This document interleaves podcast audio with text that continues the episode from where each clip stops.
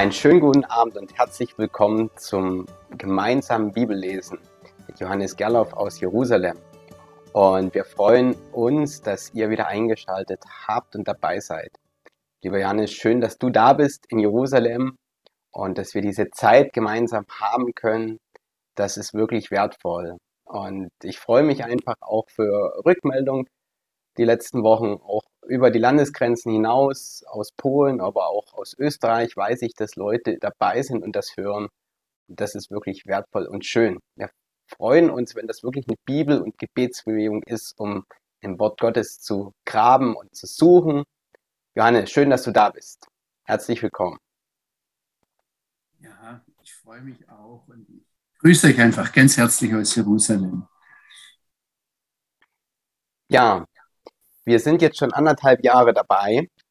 Und warum ist Bibellesen so wichtig und so wertvoll? Und ich glaube, Johannes, du hast das letztes Mal gesagt, einmal im Jahr durch die Bibel. Das, das wäre gut und das wäre wichtig. Und ich möchte uns mal ganz kurz in den Impuls hineinnehmen, ähm, zu Beginn und uns jemand vorstellen, den ihr vielleicht noch nicht kennt, vielleicht kennt ihr ihn schon. Und mal gucken, ob das hier klappt. Ähm, ich möchte euch etwas teilen. Seht ihr ein Bild? Okay, ich möchte euch den General Lieutenant William K. Harrison etwas vorstellen. William K. Harrison war ähm, Leutnant und hat mit 20 Jahren eine sehr wertvolle, wichtige Entscheidung in seinem Leben getroffen. Und was das für die Entscheidung war, da kommen wir gleich dazu. Er diente als höchst dekorierter Soldat im 30. Infanterieregiment im Zweiten Weltkrieg. Das war nach Präsident Eisenhower oder damals General Eisenhower das beste Infanterieregiment. Er landete als erster Amerikaner in Belgien an der Spitze der Alliierten und hat ganz verschiedenste Auszeichnungen bekommen, wie Distinguished Silver Cross, wie Silver Star, Bronze Star for Valor und Purple Heart. Das sind verschiedenste Auszeichnungen, die zum einen für Tapferkeit stehen, zum anderen auch äh, wurde er verwundet und das ist was Besonderes, dass Generäle im Kampf verwundet wurden und das auch überlebt haben. Das war polit äh, militärisch. Politisch war er später dann der Stabschef der Vereinten Nationen bei Beginn des Koreakrieges. Er wurde von Präsident Eisenhower dann auserwählt oder ausgewählt, die Verhandlung zu führen zum Kriegsende. Und er leitete 18 Jahre lang die OCF, the Officers Christian Fellowship. Persönlich, was war das für eine Entscheidung, die er mit 20 Jahren getroffen hat, als er an der Akademie studierte? Er sagte, ich möchte die Bibel lesen. Und zwar einmal in dem Jahr das AT und viermal im Jahr das NT, das Neue Testament. Er wurde über 90 Jahre alt, aber im Alter von 90 war sein Augenlicht schwach, so dass er dann nicht mehr lesen konnte. Und bis zu diesem Alter hat er 70 Mal das Alte Testament gelesen und 280 Mal das Neue Testament. Sein Leben war geprägt von Gottesfurcht und Weisheit.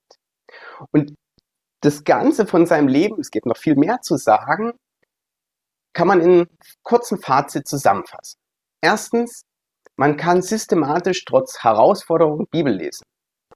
Also wahrscheinlich war kaum ein anderer Mensch so stark eingebunden und ja, in politischen, also militärischen Dingen, wo man Herausforderungen hat. Und er hat es geschafft, trotzdem die Bibel mehrfach jährlich durchzulesen. Zweitens, waren seine Gedanken und seine Alltag in den verschiedensten Lebensbereichen und Problemen immer von Gottes Wort geprägt. Und seine Mitmenschen im Umfeld, ganz egal ob privat oder beruflich oder anderweitig, haben gestaunt über das Bibelwissen, was er hatte und situationsbedingt Dinge anwenden konnte. Und das ist mir einfach wichtig. Dieser Mann hat das im Alter von 20 Jahren getroffen, als ein junger Mensch diese Entscheidung und hat das bis zum Alter von 90 Jahren, ich sag's mal hart, durchgezogen. Und das, solche Entscheidungen prägen Leben und deswegen ist Bibellesen so wichtig. Warum wir das auch machen, deswegen mal ganz kurz der General Leutnant William K. Harrison. Soweit. Ja, vielen Dank, Samuel. Ich finde es ganz, ganz wertvoll und ich möchte einfach auch dazu fügen, ich, ich werde euch immer wieder, ich bringe euch ganz bewusst immer wieder so zu so tiefen Bohrungen und Gedankenanstöße, aber ähm, was, was jeder einzelne von euch in seinem Leben damit macht, wie er das einbaut, wie er das weitergibt, wie er das ausbaut, sage ich jetzt einmal. Also das, das kann und es muss eigentlich ganz, ganz unterschiedlich aussehen. Also ähm, ich möchte es vom, vom Samuel einfach nochmal dick unterstreichen und sagen, was wir hier wollen, ist euch Handwerkszeug an die Hand geben. Und bevor ich mit Gebet einsteigen möchte, Samuel, kannst du einfach ähm, die ersten 16 Verse von Kapitel 4 im ersten Buch Mose vorlesen. Einfach, dass wir immer wieder den Zusammenhang so im Hinterkopf haben. Ja, sehr gern. Also, das letzte Mal hatten wir schon Kapitel 4, Vers 1 und nochmal die 16 Verse vom Kapitel 4. Der Mensch erkannte Eva, seine Frau. Sie wurde schwanger und gebar kein. Da sagte sie, ich habe einen Mann vom Herrn erworben. Sie gebar ein zweites Mal, nämlich Abel, seinen Bruder. Abel würde Schafhirt und kein Ackerbauer. Nach einiger Zeit brachte Kain dem Herrn eine Gabe von den Früchten des Erdbodens dar. Auch Abel brachte eine dar von den Erstlingen seiner Herde und von ihrem Fett. Der Herr schaute auf Abel und seine Gabe, aber auf Kain und seine Gabe schaute er nicht. Da überlief es Kain ganz heiß und sein Blick senkte sich. Der Herr sprach zu Kain, Warum überläuft es dich heiß? Und warum senkst du dich? Warum senkt sich dein Blick? Ist es nicht so, wenn du gut handelst, darfst du aufblicken. Wenn du nicht gut handelst, lauert der Tür die Sünde, lauert an der Tür die Sünde.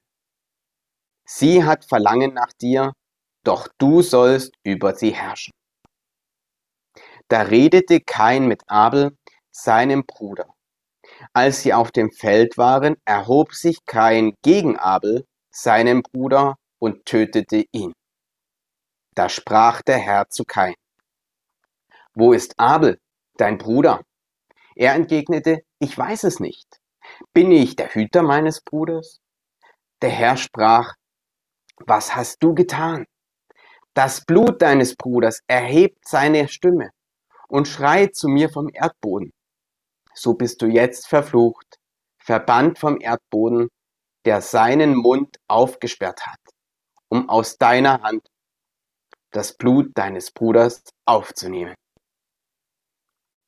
Wenn du den Erdboden bearbeitest, wird er dir keinen Ertrag mehr geben. Rastlos und ruhelos wirst du auf der Erde sein. Kein antwortete dem Herrn, zu groß ist meine Schuld, als dass ich sie tragen könnte. Siehe, du hast mich heute vom Erdboden vertrieben, und ich muss mich vor deinem Angesicht verbergen. Rastlos und ruhelos werde ich auf der Erde sein, und jeder, der mich findet, wird mich töten.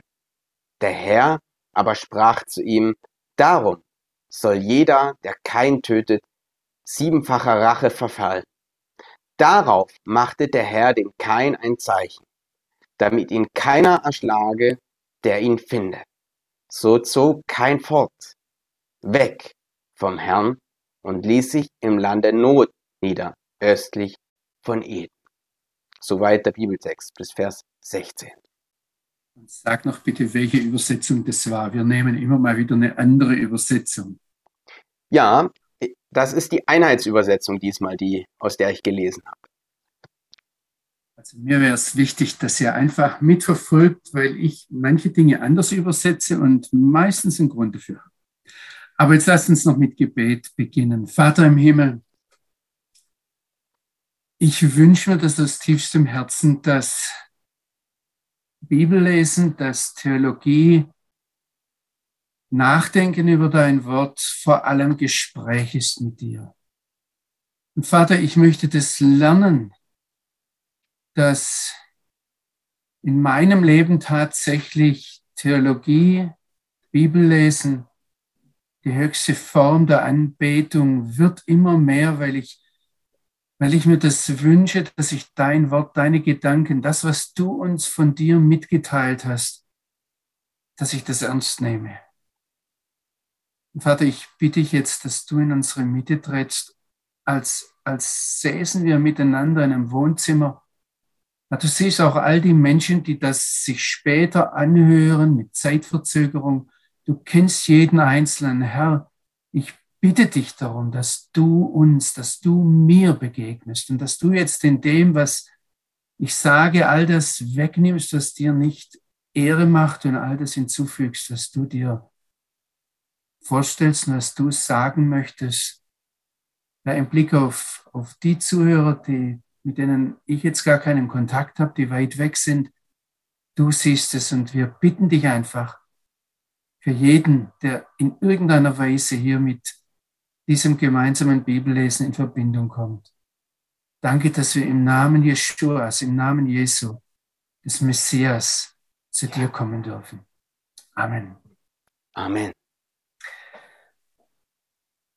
Ich möchte gerne noch mal daran erinnern, was ich ganz zu Beginn dieses gemeinsamen Bibellesens gesagt habe.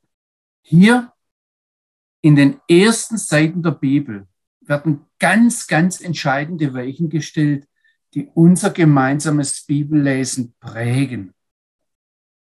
Und umgekehrt kann man sagen, wenn möglicherweise manche Weichen in unserem Bibelverständnis in der Vergangenheit falsch gestellt wurden, wenn wir weniger, ich sage es jetzt mal vorsichtig, weniger positive Prägungen erfahren haben, dann wird es beim Lernen dieser ersten grundlegenden Texte der Heiligen Schrift deutlich. Und ich sage das, ich sage das ganz direkt aus persönlicher Erfahrung. Ich persönlich, auch wenn ich jetzt wieder mit diesen Texten arbeite, sehe mich dem ausgesetzt. Wir haben das letzte Mal gesehen, den ersten Vers von Kapitel 4. Und ich hatte übersetzt und habe das begründet. Adam hatte Eva, seine Frau, erkannt. Sie wurde schwanger und gebar kein. Und da sagte sie, ich habe einen Mann mit dem Herrn erworben. Da hat manches, ich sage jetzt einmal in Anführungsstrichen, gerieben, geknarzt, geächtzt. Und ich bin unwahrscheinlich dankbar für all die Fragen, für die Rückmeldungen, die gekommen sind, auch wenn ich jetzt nicht auf alle einzeln eingehen kann. Aber wer gefragt hat, wer sich gemeldet hat, wird merken, dass mich das begleitet, dass mich das zu weiterem Arbeiten angeregt hat, dass es an manchen Stellen ähm, Bemerkungen hineingebracht hat oder neue Ausrichtung gegeben hat. Also vielen Dank. Wenn wir lernen wollen, die Bibel mit den Augen der Menschen zu lesen, denen der Vater im Himmel, und ich zitiere jetzt Römer 9, Vers 4, da heißt es, die Torahgebung anvertraut hat. Also Römer 9, Vers 4 sagt eigentlich, dass Gott das Bibellesen, in den meisten Übersetzungen steht da nur das Gesetz, aber da steht mehr in dem griechischen Wort Nomothesia. Ähm, und ich habe es jetzt mit Torahgebung, also Ziel, die, die Gebung der Zielausrichtung. Und das hat er dem jüdischen Volk anvertraut. Dann sollten wir da eigentlich gar nichts anderes erwarten, dass da vieles knarrt, reibt, ächzt. Wir dürfen nach den vergangenen 2000 Jahren Kirchengeschichte, von denen wahrscheinlich alle, die hier jetzt mitbeteiligt sind, zutiefst geprägt sind, wir dürfen da nicht nur Bestätigung für unsere Theologie erwarten. Ich möchte sogar behaupten, dass bei unserem Umgang mit der Bibel manches grundlegend der Korrektur bedarf. Ich sage das auf mich, deshalb brauchen wir auch dieses Gespräch. Und ich sage von mir her, ich weiß es, das wird auf jeden Fall irgendwo wehtun. Ich erwarte gar nichts anderes. Meine Bemerkung das letzte Mal, dass kein der Erlöser Adams und Evas war, ähm, dass er von einem hebräisch-jüdisch denkenden Bibelleser als in Anführungsstrichen Messias gesehen werden muss, hat Diskussionen ausgelöst. Und das habe ich auch nicht anders erwartet. Und ich möchte hier nochmal ganz ausdrücklich sagen, vielen Dank für die ehrlichen und offenen Rückmeldungen. Ich möchte jetzt ganz klar nur betonen, bevor wir weitermachen, es geht hier nicht um die Frage, ob kein oder Jesus der Retter der Welt ist. Es geht hier nicht um das Entweder-Oder. Und zwar genauso wenig wie die Tatsache, dass der, ich versuche jetzt mal einfach so ein paar zusammenzufassen, der Priester Aaron und seine Nachfahren, also der Bruder von Mose, ja, der hohe Priester Aaron und seine Nachfahren, der König Saul und dann der David und alle Nachfolgerkönige. Und dann bis hin, wenn wir in der Bibel das sehen, bis hin zum König Kyros, zum persischen König Kyros, gibt es eine ganze Reihe von Menschen in der Bibel, die haben den Titel Messias oder wenn wir es ins Griechische übersetzen, Christus getragen. Christus ist kein Eigenname, Christus ist ein Titel. Und der persische König Kyros wird in der griechischen Übersetzung des Tenach, des Alten Testamentes, als Christus bezeichnet. Und da stellen wir uns auch nicht die Frage, ob jetzt diese Leute, die diesen Titel der Gesalbte, würden wir auf Deutsch sagen, anstelle von Jesus tragen.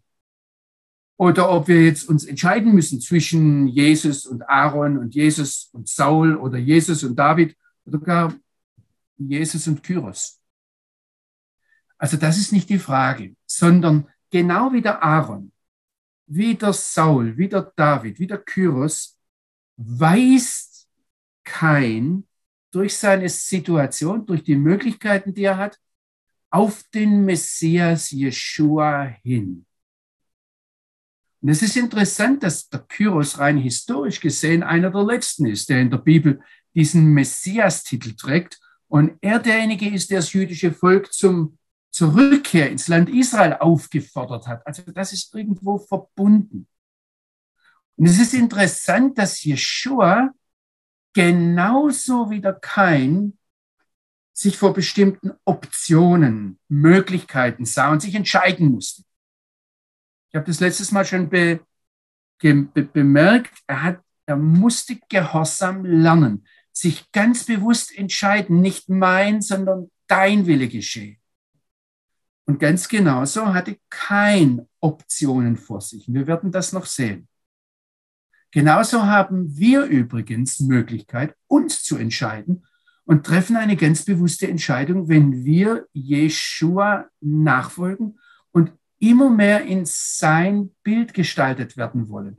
Also letztendlich sollte jeder von uns dann, wenn er Jesus Nachfolger ist und Jesus immer ähnlicher werden will, das sind so die geläufigen ähm, äh, Formulierungen, die wir haben, Letztendlich sollte jemand, der dann von außen kommt, genau den Eindruck haben, wenn er uns sieht, oh, da sehe ich Jesus, da sehe ich Yeshua.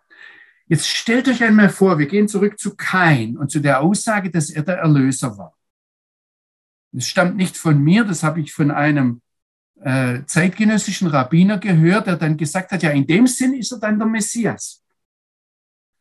Also jetzt stellt euch einmal vor, wir würden heute in dieser Welt die Erlösung erfahren, die kein Adam und Eva vermittelt hat. Nämlich, dass er sie von Empfangenden zu Gebenden macht. Stellt euch einmal vor, so rein theoretisch, dass alle, die sich nach Jesus Christen nennen, und ich meine jetzt wirklich alle, also so von Herr Putin bis zu Herr Biden. Und wenn der Herr Putin in einer orthodoxen Kirche auftaucht, dann muss er irgendwas mit Jesus zu tun haben. Und jetzt denke ich nicht, dass die sich total entscheiden sollten für Jesus und auf unsere Art und Weise an ihn glauben sollten, sondern stellt euch nur mal eine einzige Sache vor. Sie würden, und das sind dann auch wir irgendwo dazwischen drin, wir alle, die sich in irgendeiner Weise von Christus her, von Jesus her ableiten. Wir würden befreit von unserer Sparsamkeit, von unserer Verantwortlichkeit fürs Geld, von unserer Verantwortlichkeit für den Besitz. Und wir würden frei gemacht zum Geben, zur Freigebigkeit, zur Großzügigkeit. Wisst ihr, was da passieren würde, wenn nur dieser eine Aspekt oder kein plötzlich als Messias, als Erlöser für Adam und Eva auftaucht? Wenn nur dieser eine Aspekt, den habe ich noch nie gehört, dass er erwähnt worden wäre in einer Predigt über Jesus, dass er uns von unserer Sparsamkeit oder von unserer Kosteneffizienz, würden wir als Deutsche sagen, ähm, befreit werden müssten zur Freigiebigkeit. Aber stellt euch einmal vor, das würde passieren, in, in, inklusive Herrn Putin und Herr Biden. Die dürfen sonst alles weitermachen, aber sie würden an dem Punkt befreit. Dann gäbe es keinen Mangel, keine Armut, keinen Hunger mehr in dieser Welt. Weil Gott genug Reichtum in diese Welt hineingelegt hat. Übrigens, ich, ich kann jetzt nicht mehr über diesen Begriff äh, der vom Namen Kain, also hängt mit Kaufen zusammen, äh, mit Erwerben, ja, und äh, dass das dann zum, zum Erlöser geht. Ich zeige euch da gleich noch eine Brücke, wo er dann sagt, ja klar, aber weil der Kain der Goel ist, der Erlöser ist, ist er auch automatisch derjenige vom hebräischen Denken her, der das größte Potenzial hat, zum Totschläger zu werden. Das hängt ganz eng miteinander zusammen. Das hebräische Wort Erlöser, Goel, bedeutet auch Rächer. Und der Bluträcher ist der Goel Hadam. Und das ist der Grund dafür, weshalb in der Bibel der Goel, der Erlöser, so oft mit Blut verbunden ist. Etwas, das uns ganz eigenartig, das, das, wohl, das passt nicht so recht in, in, in, in unser Jesusbild hinein. Das ist nicht nur das Blut vom Kreuz, sondern das ist auch das Blut dessen, denkt dann Jesaja 63, der kommt und äh, dessen, der die Kälter tritt und dessen Stiefel und dessen Mantel vom Blut der Völker bespritzt wird, dass die er zertritt. Das ist kein schönes Bild. Wir haben übrigens auch ein Problem mit dieser biblischen oder mit diesen biblischen Begriffen und dieser biblischen Denkweise, weil wir zum Beispiel selten oder gar keinen Unterschied machen zwischen, ich sage euch jetzt bewusst die deutschen, hebräischen und griechischen Begriffe, damit ihr die Unterschiede hört, zwischen Erlöser einerseits und Retter andererseits. Also hebräisch wäre das Goel und Moschea. Oder griechisch wäre das Hriomenos und Soter. Das sind total unterschiedliche Begriffe, Erlöser oder Retter. Übrigens, ich, ich trete hier jetzt in ein Fettnäpfchen, weil selbst viele Leute, die messianische Juden sind diesen Unterschied nicht begreifen, der eigentlich urbiblisch ist. Jesus kann nie Goel Haolam sein, also der Erlöser der Welt. Vom biblischen Denken her, er kann nur Moschia Haolam sein, Retter der Welt. Und da ist die Bibel ganz, ganz exakt und genau, aber wir sind es oftmals nicht.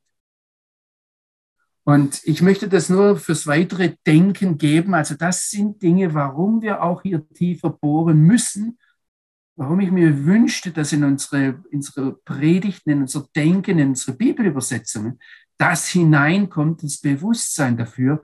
Ich bringe noch ein letztes Beispiel, weil das hier auch relevant ist, wenn wir uns mit der Schöpfungsgeschichte beschäftigen. Unsere ganzen Bibelübersetzungen übersetzen. Ich habe gezählt einmal mindestens vier Begriffe regelmäßig nur mit Schöpfer.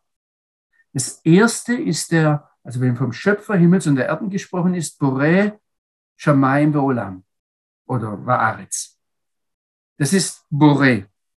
Das zweite, da würde ich jetzt, ich, ich kann es euch ganz kurz so, welche vier Begriffe ich auf Deutsch sehe, ja. Das erste ist schon Schöpfer, das zweite ist der Töpfer, das ist der Former, der Yotzer, und das sagt man auch, Shamaim Varetz.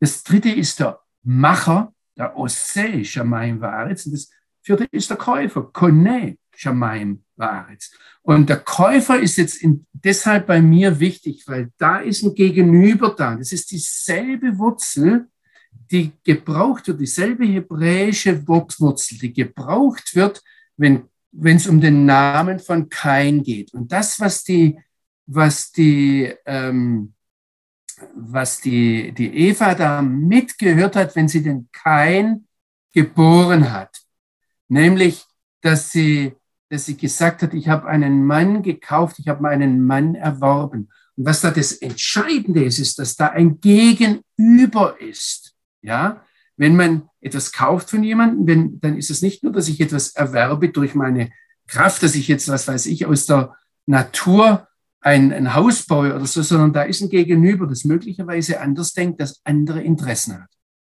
Und das ist natürlich interessant, dass, dass Gott zum, zum, zum Käufer, zum Erlöser des Himmels und der Erde wird. Und da, da ist die Frage, was passiert da?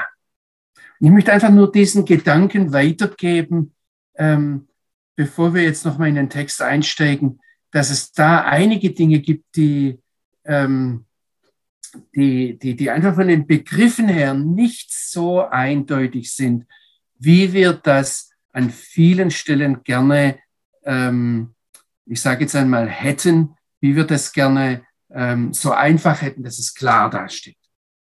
Wir sind jetzt im Vers 2 und da geht es ganz eigenartig unvermittelt weiter, was Tosefla ledet et Achiv et Havel. Und sie fuhr fort zu gebären. Was daran interessant ist, sie fuhr fort zu gebären, da heißt es nicht, dass Adam seine Frau Eva noch einmal erkannt hat. Da heißt es nicht, dass sie noch einmal schwanger wurde und dann den Abel gebar, sondern da, da, da, da, da, da geht es einfach, ich sage jetzt einmal, da kommt, da kommt vom Text her so ein Schwanz hinterher, so ein Anhängsel hinterher.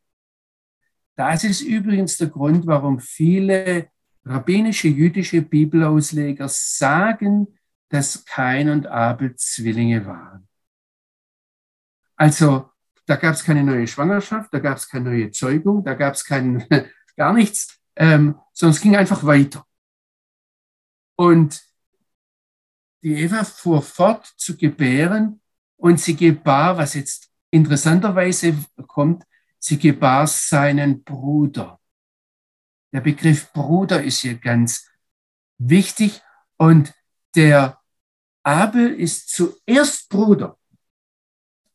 Er wird zuerst Bruder genannt. Und dann kommt ein Name hinterher. Den übrigens auch wieder, wie beim Kain schon, nicht die Eva gibt oder der Adam. Wenn jetzt der Bruder genannt wird, da, da möchte ich einfach kurz darauf hinweisen, vor allem wenn wir diesen weiten Blick aufs Neue Testament haben, dass es da, ähm, dass es da wieder eine messianisch endzeitliche Anklang gibt. Also wenn der Johannes, 1. Johannes 4, ich muss jetzt voraussetzen, dass wir das Kapitel so ganz irgendwo im Kopf haben oder lest es noch einmal. Das ist der 1. Johannesbrief, Kapitel 4. Da spricht der Apostel von der letzten Zeit und dem kommenden Gericht. Und er sieht voraus, dass falsche Propheten kommen werden und fordert seine Leser auf die Geister zu prüfen. Und ganz unvermittelt kommt dann Johannes ab Vers 7 auf die Liebe zu sprechen ein Thema, das dann den Rest des Kapitels bestimmt. Und er sagt dort, dass Liebe der prägende Wesenszug des einen wahren lebendigen Gottes ist. Zweimal betont der Apostel in Vers 8 und Vers 16, dass der eine wahre lebendige Gott Liebe ist. Und an der Liebe zeigt sich, wie es um die Beziehung eines Menschen zu Gott steht. Und die Liebe, die einen Menschen mit seinem Gott verbindet, zeigt sich in der Beziehung des Bruders. Vielleicht gucke ich da ganz kurz auf die Verse 20 und 21, also das sind 1. Johannes 4, die beiden letzten Verse. Da heißt, wenn jemand sagt, ich liebe den Gott, den einen wahren lebendigen Gott, nicht irgendeinen Gott, aber er hasst seinen Bruder, dann ist er ein Lügner. Denn wer seinen Bruder nicht liebt, den er sieht, wie kann der den Gott lieben, den er nicht sieht? Für mich ist es gerade im Blick auf die vergangenen zwei Jahre eine riesen Herausforderung. Hier wird nicht gesagt, dass der Bruder mit mir übereinstimmt. Hier wird nicht gesagt, dass der Bruder meiner Meinung ist oder meine theologische Überzeugung teilt. Es wird nur gesagt, dass es der Bruder ist. Und der Johannes fährt fort und dieses Gebot haben wir von ihm, dass wer Gott liebt, dass der auch seinen Bruder lieben soll. Interessant ist, ich möchte es nur nachschieben, solange es um den Bruder geht, dass, dass Jeshua das Verhalten gegenüber den geringsten Brüdern, gegenüber seinen geringsten Brüdern, zum entscheidenden Gerichtskriterium für Nichtjuden macht. Guckt euch da mal Matthäus 25, Vers 40 an. Ich vermute, die meisten kennen das. Also der Bruder ist etwas, der sich ganz durchzieht und dem kein wird jetzt als erstes ein Bruder verordnet. Und jetzt hat dieser Bruder ähm, einen Namen, den bringt er mit. Das heißt nicht, dass der Adam oder die Eva ihm den gegeben haben. Und es ist ein Name, der, der macht Schwierigkeiten. Der heißt, der Name heißt Trauer.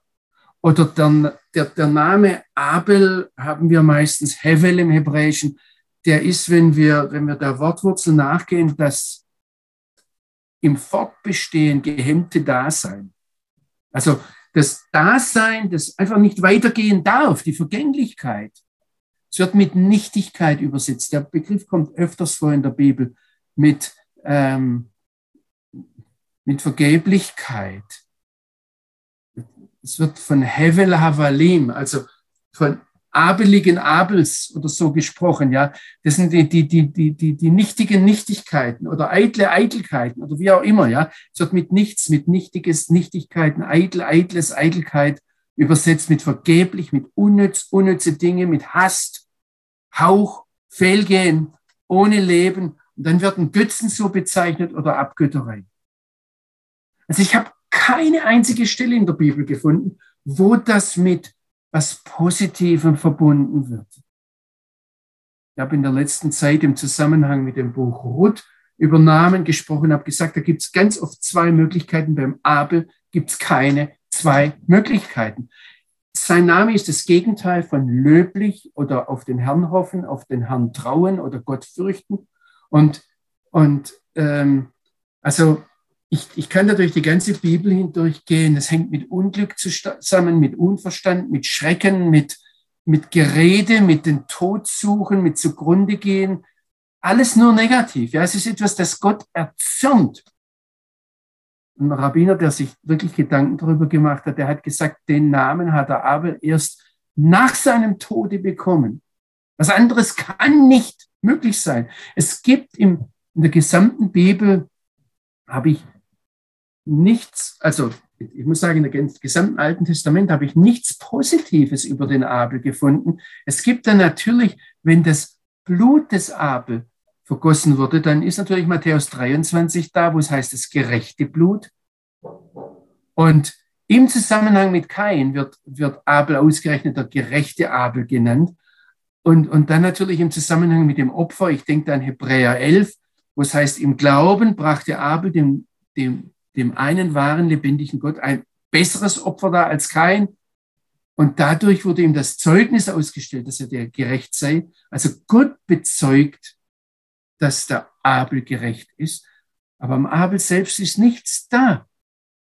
Und ähm, das, ist, das ist ganz arg schwer, mit diesem Namen umzugehen. Und wir müssen das sehen. Aus der Sicht vom Kain kommt dieses Anhängsel hinterher. Das ist dein Bruder. Und der ist dann nicht nur der Bruder, der ist, ihr könnt jetzt alles nehmen, von dem her, was er arbeitet, von dem her, was er als Persönlichkeit angibt, wie er theologisch denkt, was er für eine Meinung hat, der ist Hevel Havalim. Ich weiß, ich bin schon manchmal äh, kritisiert worden, dass ich Dinge zu extrem darstelle, aber ähm, äh, man kann das nicht genug extrem darstellen, wie dieser Bruder da hinterherkommt. Was jetzt interessant ist, ist, wenn es um den Beruf geht, dann wird der Abel zuerst genannt. Und dass Abel und Kain jetzt im Folgenden so, so abwechselnd auftauchen, ist eigentlich ein Hinweis darauf, dass sie Zwillinge waren. Vielleicht war der Abel sogar der Maßgebende, der Vorangehende, denn sein Beruf, heißt es jetzt, war ja Hevel Roelson. Er war ein Hirte von Kleintieren. Ein Roe, da, da hört man im Hebräischen den Rea mit, den, den Nächsten. Und dann hängt das Weiden damit zusammen, aber es ist auch der, der Rayon, der Gedanke, der damit zusammenhängt, also die Idee, der Abel ist der Erzieher. Der Abel ist derjenige, der für andere sorgt. Der Abel ist derjenige, der sich um andere kümmert und dem es am Herzen liegt, ihnen zu helfen. Der Abel ist derjenige, der ganz auf den anderen ausgerichtet ist. Es geht jetzt weiter und heißt, keiner ja Oved Adama. Und kein war, das ist jetzt interessant, er war ein ähm, Bearbeiter des Erdbodens. Ich hoffe, ihr verfolgt das in euren Bibeln mit. Wir müssen da zunächst mal sagen, dass das ganz von weitem gesehen beide Berufe Adams Berufe sind, wo es darum geht, die die, die Schöpfung zu bebauen, zu bewahren, mit ihr zu arbeiten, das Potenzial herauszurufen. Es sind zwei sich ergänzende Berufe.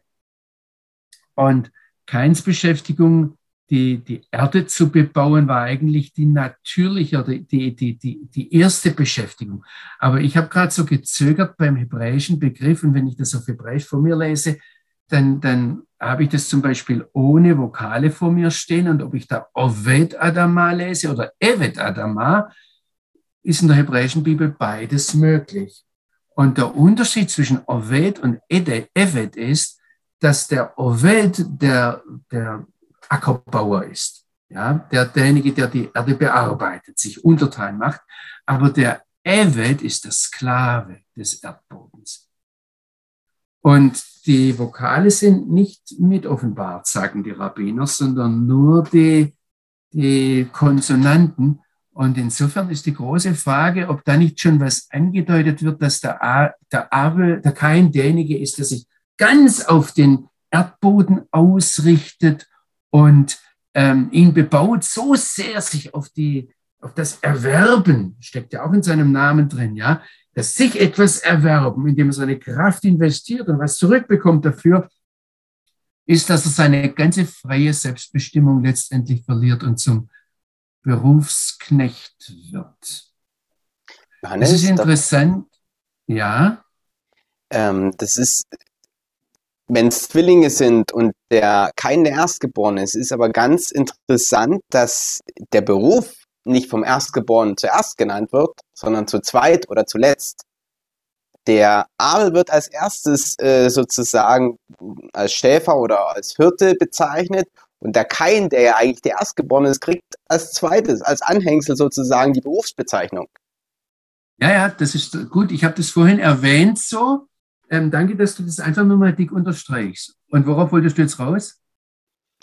Äh, dieses Gespann sozusagen, wenn du sagst, es sind Zwillinge, sie sind beide geboren, sie kommen beide sozusagen mit Adam und Eva aus dem Paradies. Also der Kain hat nicht unbedingt einen Vorteil gegenüber dem Abel, wenn sie beide als Zwillinge sozusagen geboren sind.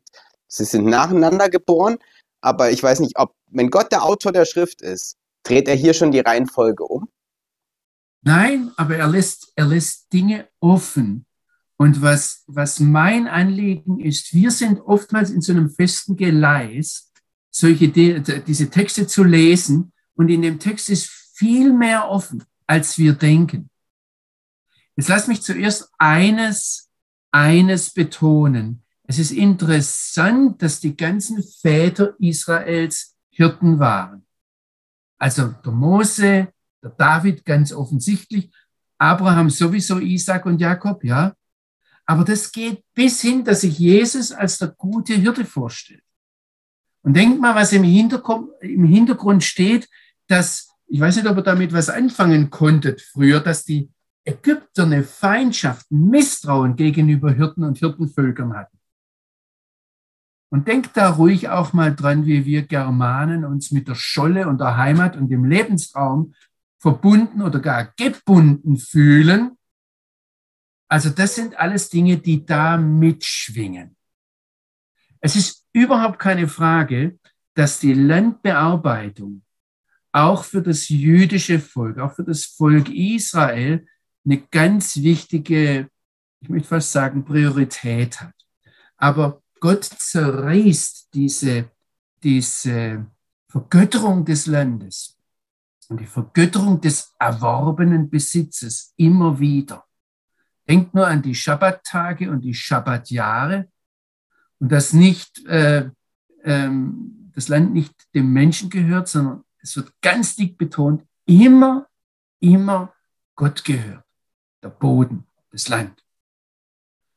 Aber was jetzt wichtig ist, ist, dass dieser Bruder in das Leben von Kain hineintritt. Und ähm, nochmal, es ist wichtig, die zwei stehen einander ebenbürtig irgendwie gegenüber. Übrigens, ich mag das, dass, die, dass ich den Eindruck habe, dass in der rabbinischen Tradition das Eingefahrensein in eine bestimmte Denkweise viel weniger da ist als bei uns Christen. Also deshalb ähm, entsteht da eine, eine regelrechte Diskussion jetzt, wer war da eigentlich der Maßgebende, wer war der Entscheidende. Und wenn der Abel der Erzieher war und wenn der Abel derjenige war, war von den beiden, der den Blick für den anderen hatte, war es dann, die Frage taucht ernsthaft auf, war es vielleicht die Schuld des Abel, dass der Kain den Abel umgebracht hat? Also der Erzieher ist derjenige, der die Verantwortung hat, dass seinem ihm anvertrauten Landarbeiter, der, der vielleicht nicht so das Gefühl hat oder die, dass, dass der nicht außer Kontrolle gerät. Es ist ganz interessant, dass da eine andere Diskussion, also das ist viel, viel offener. In unserem Denken ist von vornherein klar, wer der Gute, wer der Böse ist, wer, wer, wir denken da von hinten her. Also ich möchte nochmal sagen, das Neue Testament und dann auch der Josephus sind klar, wer der Gerechte ist bei den beiden. Aber es war nicht von vornherein so klar. Und das heißt jetzt, es geht jetzt weiter bei Hi, Vers 3, Miketiamim. Und wieder da ist, wenn, wenn ich, ich wünschte mir jetzt, ihr könntet das Hebräische mithören, da heißt es, und es, das Vayehi, das ist eine Einleitung, die immer irgendwas Furchtbares, was, was Schreckliches passiert jetzt anzeigt. Und das Ketziamim heißt das Ende der Tage. Und ähm, da taucht schon wieder der Kain, der jetzt was bringt, und der Kain, der mit dem Ende der Tage, wer am Ende der Tage kommt, das ist der Messias. Also da taucht schon wieder ein Hinweis auf, dass der, dass der irgendwo der Kain was Messianisches in sich hat. Und wenn er als der Erstgeborene ein Jahresopfer darbringen soll, dann ist das, wollte da jemand zwischenfragen, dann ist das nicht was, was er nur für sich selber bringt, sondern dann ist das etwas, was er eigentlich für die ganze Familie, der Erstgeborene steht da für die ganze Familie. Und es war wie übersetze ich das jetzt? Zum Ende der Tage hin brachte Kain von der Frucht des Erdbodens eine Abgabe für den Herrn dar. Ähm, es ist interessant, hier wird ganz klar der, der, der Gottesname Yud Hei Vav Hei, der persönliche Gott, dem wird ein Zeichen des Dankes und der Verehrung dargebracht. Ähm, das, ja. Die Franzi hat genau eine Frage, die jetzt hier dazu passt. Können wir die Franzi mit reinnehmen? Ja, natürlich. Deshalb habe ich vorhin, ich habe was gehört. Franzi, melde dich. ich habe das mit Tobi gesprochen, aber ähm, okay, also. Dazu ist der Samuel da. ja, ich habe mich auch äh, an ihn gewandt. Ähm, eigentlich gehört es zum äh, nochmal zum Vers 2, zu dem Aspekt, dass der äh, Abel der Erzieher war. Mir ist ein Gedanke gekommen, wenn der, wenn der Kain der Erstgeborene war und der Abel quasi als äh, Erzieher daherkommt, sag ich jetzt mal, dann kann ich mir gut vorstellen, dass es rein menschlich gesehen dem Kain äh, ziemlich gegen den Strich gegangen ist, weil das ähm, ja im, ich sag jetzt mal im Altertum und, oder einfach in dieser Kultur der Ältere einfach den höheren Stellenwert hatte und äh, sich die, die Älteren natürlich auch in der Regel ihrer äh, Stellung bewusst waren. Also der Jakob und der Esau, da war das nicht so, weil der Esau sein, äh, sein Erstgeburts, äh, Erstgeburtsrecht verkauft hat. Aber mir kam einfach dieser Gedanke, vielleicht ähm, hat sich beim Kain dadurch einfach äh, ein Stück weit nochmal eben diese negative Haltung gegenüber dem Kain aufgebaut. Und ähm, aufgrund dessen war er dann erst recht sauer, weil Gott eben das, das Opfer vom Abel angenommen hat und nicht seins. Das ist, nur, ist natürlich nur Spekulation, aber ähm, das ist ein Gedanke, der mir gerade gekommen ist, weil der Bibeltext, der redet nicht äh, über, die, über das Herzensmotiv vom Kain. Also nur weil Gott hat sein Opfer nicht angesehen hat und das vom Abel durchaus. Da kommen wir nachher drauf. Lass das mal weg. Geh mal okay. nicht so zu schnell weiter. Ähm, ich finde es gut, dass du das gesagt hast. Sieh mal, wenn die beiden Zwillinge waren, also ich fange noch einen Schritt früher an. Du hast gesagt, die Kultur. Welche Kultur hatten die damals? Wenn wir den Bibeltext ernst nehmen, dann hatten die zunächst mal gar nicht viel äh, Kultur, die ihnen viel vorgeschrieben hat, sondern die haben einfach gelebt. Also du gehst jetzt gleich davon aus, dass es da eine antike Kultur im Hintergrund gab, die, die formend war. Und da müssen wir, da müssen wir uns selber fragen, was bringe ich da mit? Jetzt habe ich zufälligerweise zwei, zwei Enkelsöhne, die, die in nächster Zeit ein Jahr alt werden und ähm, die Zwillinge sind. Und ich kann an denen beobachten, wenn ich denen als Opa nicht sage, wer der Ältere ist, die würden nie auf die Idee kommen. Ja gut, die sind ja noch kein Jahr, Johannes. Richtig, aber der, der Unterschied, also das merke ich jetzt bei meiner Schwester, die zehn Jahre jünger ist, da, da merke ich, mit dem Alter wird der Unterschied eher kleiner als größer. Und deshalb, dass da einer, der, der dann die, die Begabung hat, Hirte zu sein, und der andere, der die Begabung hat, Handwerker zu sein, das muss keine, bei, bei Zwillingen muss das keine Konkurrenz sein. Nein, muss nicht. Also da, da würde ich, ja. Deshalb ist die, die, Frage, die Frage, ob der Abel hier sein, wir kommen auch gleich noch im Text auf was, was ich euch zeigen möchte, ähm, aber das ist offen, das sagt uns der biblische Text nicht.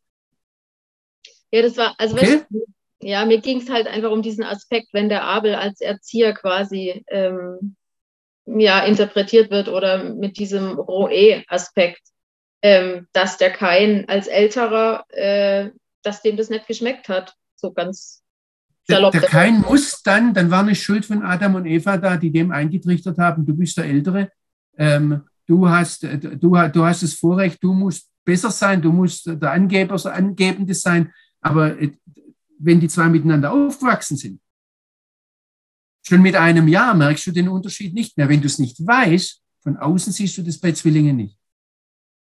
Mhm. Also von daher, äh, passt auf, wir, wir tragen da psychologisch was rein, was nicht drin sein muss. Ja, dass einer mehr der handwerklich Begabte ist, dass einer mehr derjenige ist, der impulsiver ist und schneller mal reinschlägt. Ähm, das ist eine Charaktersache. Dass einer der Erzieher ist und dann das halt laufen lässt. Also da ist die Frage, gerade bei Zwillingen. Denk mal, wie die, wie die, wie die, du, du gibst nicht, das sind keine nicht mal ein Jahr, nicht mal zwei Jahre dazwischen drin, geschweige denn zehn Jahre, die die beiden hatten, um sich hier getrennt zu entwickeln. Ähm, wir wollen hier nochmal dem Text nachgehen. Also von der, wir können jetzt bei der Gabe, die Kain gebracht hat, auch nicht genau sagen, was es genau war. Ähm, wir, wir, wir wissen, dass er von, seiner, von seinen Früchten brachte. Das Wort Mincha wird aber auch für Tieropfer verwendet. Nicht sehr häufig, aber es kommt vor. Was aber interessant ist, ist, dass es eine, eine Gabe ist, die als, als, äh, als eine, ich sage jetzt mal eine Antwort, und das steckt in dem Wort drin, dass, äh, dass er irgendwie eine Anleitung erfahren hat, um diese Gabe zu bringen.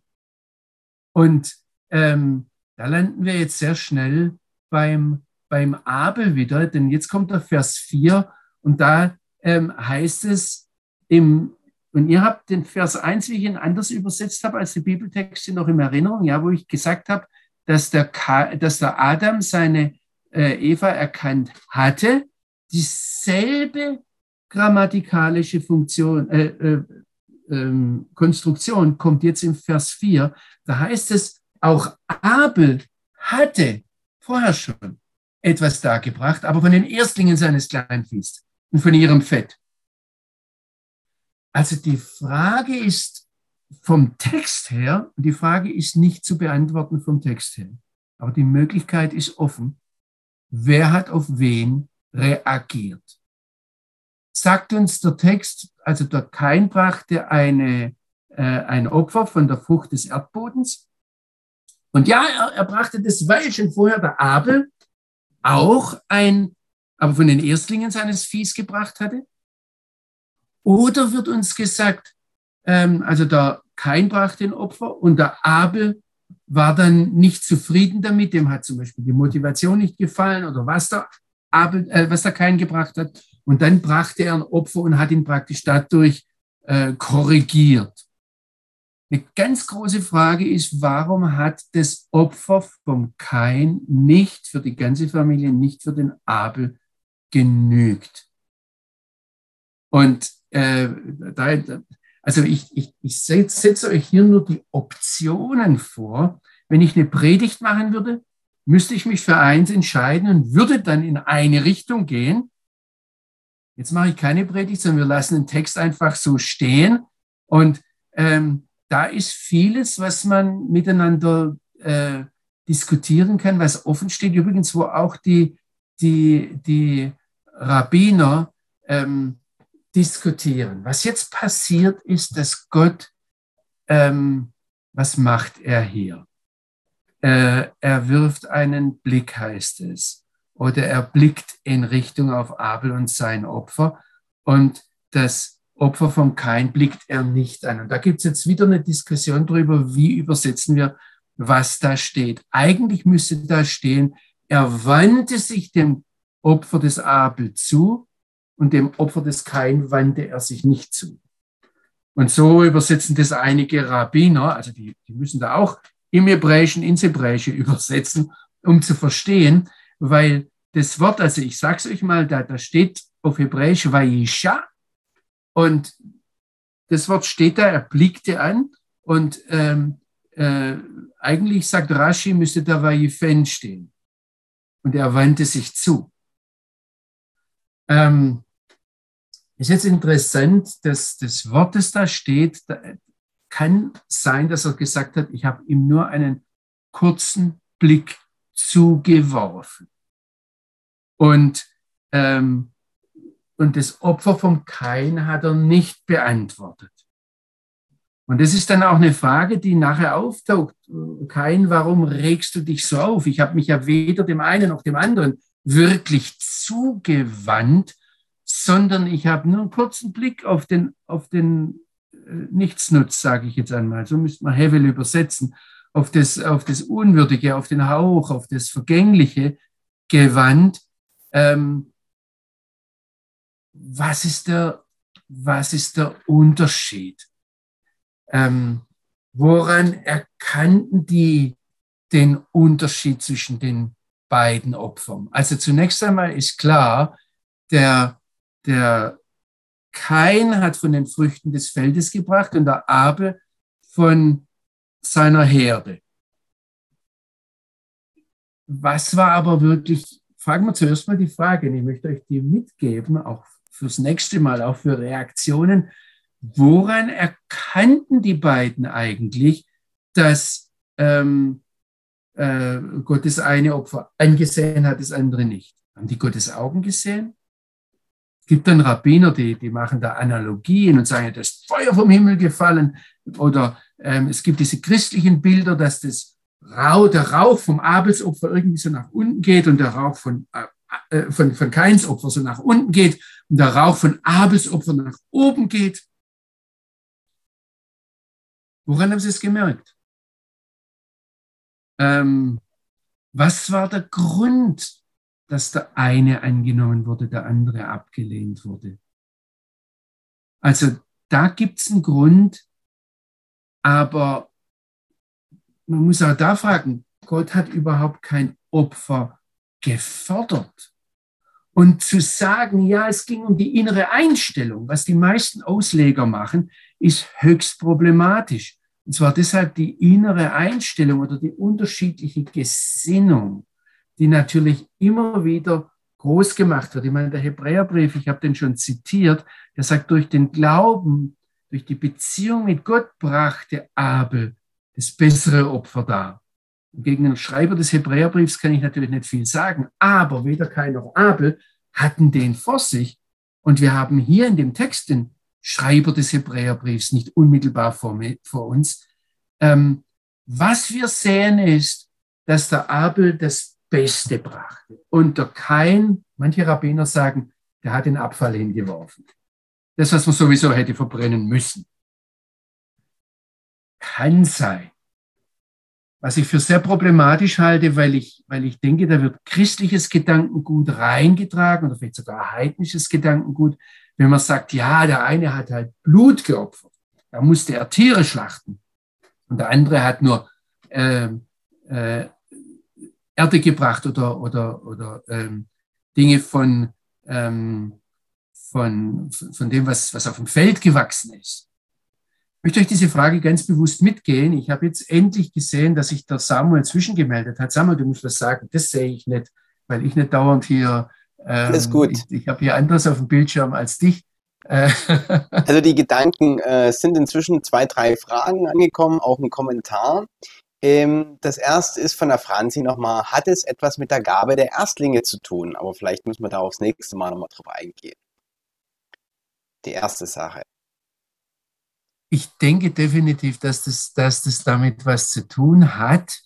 Ähm, ich, ich, ich muss da nochmal zurückgehen. Also ähm, der Kain war natürlich der Erstgeborene. Ja, und ich habe, glaube ich, das letzte Mal habe das auch erwähnt, dass äh, wenn wir ganz am Anfang der Schöpfungsgeschichte gehen, dass um des Erstlingswillen die Schöpfung überhaupt gemacht wurde. Also da ähm, aber es geht um die, die, die Bruderbeziehung wahrscheinlich. Ja? Aber, und, und, und der Kain als der Bruder, das Anhängsel, der war vom, vom Charakter her so gestrickt, dass er den anderen sah, den anderen fördern wollte. Der Kain sah sich selbst. Aber wie gesagt, ähm, die Fragen sind hier oft, steht das so im Text? Steht das drin oder oder ist es etwas, was wir hineinlesen, was wir mitbringen? Aber es steht ja im Text, Johannes, dass er die Erstlinge brachte. Und ich habe dann auch gedacht, äh, natürlich muss ja eigentlich was damit, es hat ja vermutlich was damit zu tun. Dann habe ich mich aber zurückgehalten, weil ich dachte, dann bin ich schon wieder zu sehr ähm, in, quasi im Kontext der, Torah, die ja eigentlich noch nicht gegeben wurde. Aber trotzdem haben die Erstlinge ja was damit zu tun, dass das Beste ist, was man Gott bringt. Richtig. Und das ist eine Sache. Und da kommt, ist ganz entscheidend jetzt, hat der, und das steht nicht im Text, hat der Abel zuerst das Opfer gebracht und der Kain kam dann praktisch hinterher und gesagt hat, ja, dann, wenn der was gibt, dann muss ich auch was geben. Um, also, wenn der andere so viel gibt, muss ich wenigstens auch was geben. Oder war es so, dass der, dass der ähm, Abel sein Opfer gebracht hat und dann kein dagegen gehalten hat, ähm, äh, Abel dagegen gehalten hat, aber es muss ja das Beste sein, dass er ihn praktisch erzogen hat. Samuel? Auf jeden Fall ist sehr interessant, unabhängig von Erstlingen und Tiere und Früchte. Aber der Abel hat gebracht seine Gaben, Tiere seiner Herde oder von seinem Eigentum. Und der Kain hat gebracht vom Feld. Also Eigentum, ich sag mal, wir würden sagen heute von der Stadtgemeinde. Straßenbau. Da steht nicht, dass es seine Feldfrüchte war, dass es sein Eigentum war. Hier steht direkt, ähm, das ist auch nochmal das Zono. Er brachte von den Früchten des Feldes und der Abel brachte von seiner Herde, sein Eigentum. Okay, ich weiß jetzt nicht so, ob das äh, ähm, der Punkt ist, es gab keine Stadtgemeinde, es gab keine öffentliche Sachen. Er musste irgendwo sein Feld machen und er hat offensichtlich von Ertrag seiner Arbeit gebracht, so wie der, wie der Abel auch. Versucht mal nicht den einen oder den anderen zu verteidigen, sondern lasst uns mal hineingehen in das, was da passiert ist. Der Punkt ist, wo, wo, was ich faszinierend finde, ist, dass da ganz viel noch drinsteckt, was dann in unsere Zeit hineinspricht, in unser Leben hineinspricht, weil die Frage mit dem Bruder und dass ich am Bruder und am Umgang mit dem Bruder und am Brudersein so viel entscheidet. Das ist eine Sache, die sich, wie gesagt, durch die ganze Schrift hindurchzieht. Welche Fragen, welche Kommentare, welche Fragen gibt es noch? Ich kann das weniger gut hier mitverfolgen. Ja, also es schreibt jemand, bei Zwillingen ist der Erstgeborene der Jüngere. Das heißt, der Zweitgeborene wurde zuerst im Mutterleib geformt und sich oben im Bauch platziert. Bei der Geburt ist somit der Erstgeborene der Zweitgeformte. Das ja, ich bin jetzt zumindest externer Experte. Also ich habe keine Zwillinge in meinem Bauch gehabt, aber ich bin Opa von Zwillingen. Die Opas wissen es ja immer noch besser, ja. Ich weiß jetzt zufällig, dass die zwei sich gedreht haben auch. Okay, das berichtet uns. Also ob man das so festhalten kann, weiß ich nicht, aber ich weiß auch nicht, ob die beiden, also wenn das denen nicht gesagt wurde, dann wussten die das gar nicht. Das muss dann ein Einfluss von Adam und Eva gewesen sein. Hm. Die aber gar nicht mehr erscheinen an dem Punkt. Und wenn es da eine Kultur gab, gab, die Franzi vorhin, dann hat die der Adam und die Eva in der Zeit geformt. Und dann hatten die da eine Sache, die sie aufgebaut haben. Es wird nichts vorher sonst gesagt. Also ich finde es interessant, dass äh, derjenige, der das mit den Zwillingen reingebracht hat, schreibt, ich bin selber Zwilling, dass sie das offensichtliche, die, die Zwillinge das hin und her drehen können, ja. Ähm, und, äh, und da sagen können, äh, wer, wer erster, zweiter ist, wie auch immer. Und wenn es nicht eineiige sind, dann wird es wahrscheinlich noch mal komplizierter. Ähm, aber ihr merkt da, dass den Zwillingen selber, da, da, da äh, wird entweder was von außen an sie herangetragen oder sind Charakterzüge, die da zum Tragen kommen. Aber nicht unbedingt eine, ähm, eine, eine äh, wie soll ich sagen, eine, wir wissen bei dem, wie, wie hießen die beiden da, der Peretz und, der, und sein Bruder, die von der Tamar geboren werden. Ja, da, da, da hat so, sogar einer zuerst was, also die Hand rausgestreckt und dann nochmal zurückgezogen. Und äh, also Franzi, in, inwieweit sowas möglich ist, das kannst du dann sagen, ja, als, als Hebamme, falls du dich noch erinnerst, warst du mal. ja, ja. Ähm, also das sind alles interessante Dinge, die da mitkommen. Und ich finde es hochinteressant, wie viel Offenheit der Bibeltext da lässt. Gibt es noch was? Weil ich würde sonst äh, sagen, ich, ich habe, also bei mir geht es gerade so weiter, dass äh, ich da jetzt, ähm, äh, wir jetzt eigentlich weitermachen müssen, das nächste Mal bei der Sache, wo dann kein darauf reagiert und äh, Gott ihn dann anspricht. Ähm, und äh, ihn, ihn fragt, kein, was ist da jetzt eigentlich passiert?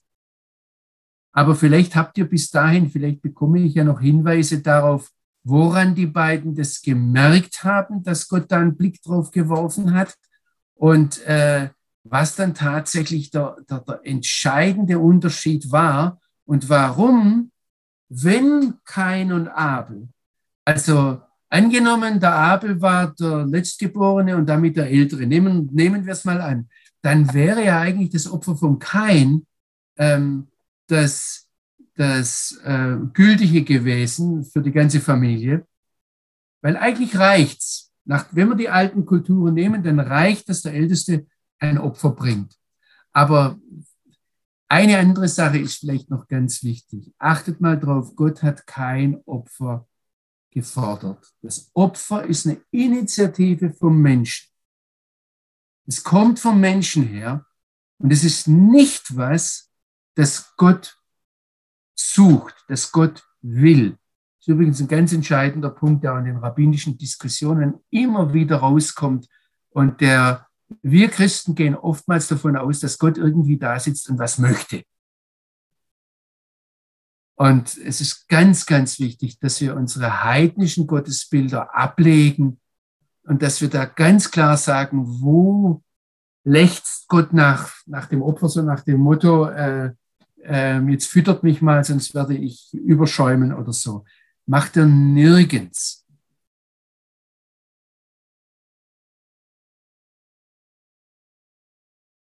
Haben wir noch was?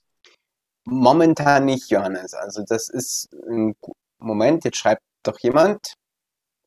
Die Frage ist, ob es ein- oder zweieiige Zwillinge sind. Nur bei zweieigen Zwillingen, und jetzt ähm, kann es einen vom Entstehen älteren geben, aber das lässt sich aus dem Text nicht eindeutig beantworten, nur als Ergänzung. Wir wissen aus dem Text nicht mehr. Bitte, bitte, bitte nicht mehr reinlegen, als drin ist. Ähm, wir wissen vom Text nicht mal, dass es Zwillinge waren. Der Text ist, zeigt, zeichnet mit ganz, ganz einfachen Linien eine Situation. Was sehr deutlich rauskommt, ist, dass der Bruder das Entscheidende ist. Entscheidender als der Name. Aber der Name setzt da noch eins drauf, nämlich, dass er der Hevel ist, der Abel, der ich sage jetzt mal, das Nichts, das vorbeigeht, ja, das ist eigentlich ganz eigenartig, nachdem die Eva vorher so gejubelt hat über den Kain. Und das fällt auf. Und es fällt auch auf, dass, dass weder Adam noch Eva genannt werden als Namensgeber. Und es fällt auf, dass keiner der Namen irgendwie begründet wird. Es, es ist eine Beobachtung von der Eva da. Aber ob der Namensgeber sich das gedacht hat. Das wird so nicht gesagt. Warte, wir legen dir das hin und ich möchte einfach danken für die gemeinsame Zeit. Ich möchte dir danken für die Verbundenheit über viele tausende Kilometer hinweg. Ich möchte dir danken für die Möglichkeiten, die du uns schenkst. Ich möchte dich einfach jetzt bitten, dass du uns segnest. Ich möchte, möchte dich bitten, dass du uns diesen Text dass es mit uns geht, dass es in uns arbeitet. Herr, ich möchte dich bitten, dass du redest zu jedem Einzelnen. Und ich möchte dich bitten, dass du uns zum Segen machst. Um deines heiligen Namens willen. Erbarm dich über diese gefallene, kaputte Welt und schenk uns, dass wir zu deiner Ehre die Verantwortung wahrnehmen, die du möchtest, dass wir sie wahrnehmen. Amen. Amen. Ja, lieber Johannes, ein guter Doppelpunkt und ich sage, es geht weiter oder es darf so Gott willen. Wir leben am 14. Februar weitergehen. Das ist heute in vier Wochen. Wir hatten jetzt eine Ausnahme, es war der dritte Dienstag im Monat, nächsten Monat wieder am zweiten Dienstag im Monat. Gottes Segen und Shalom, Shalom. Bis dahin.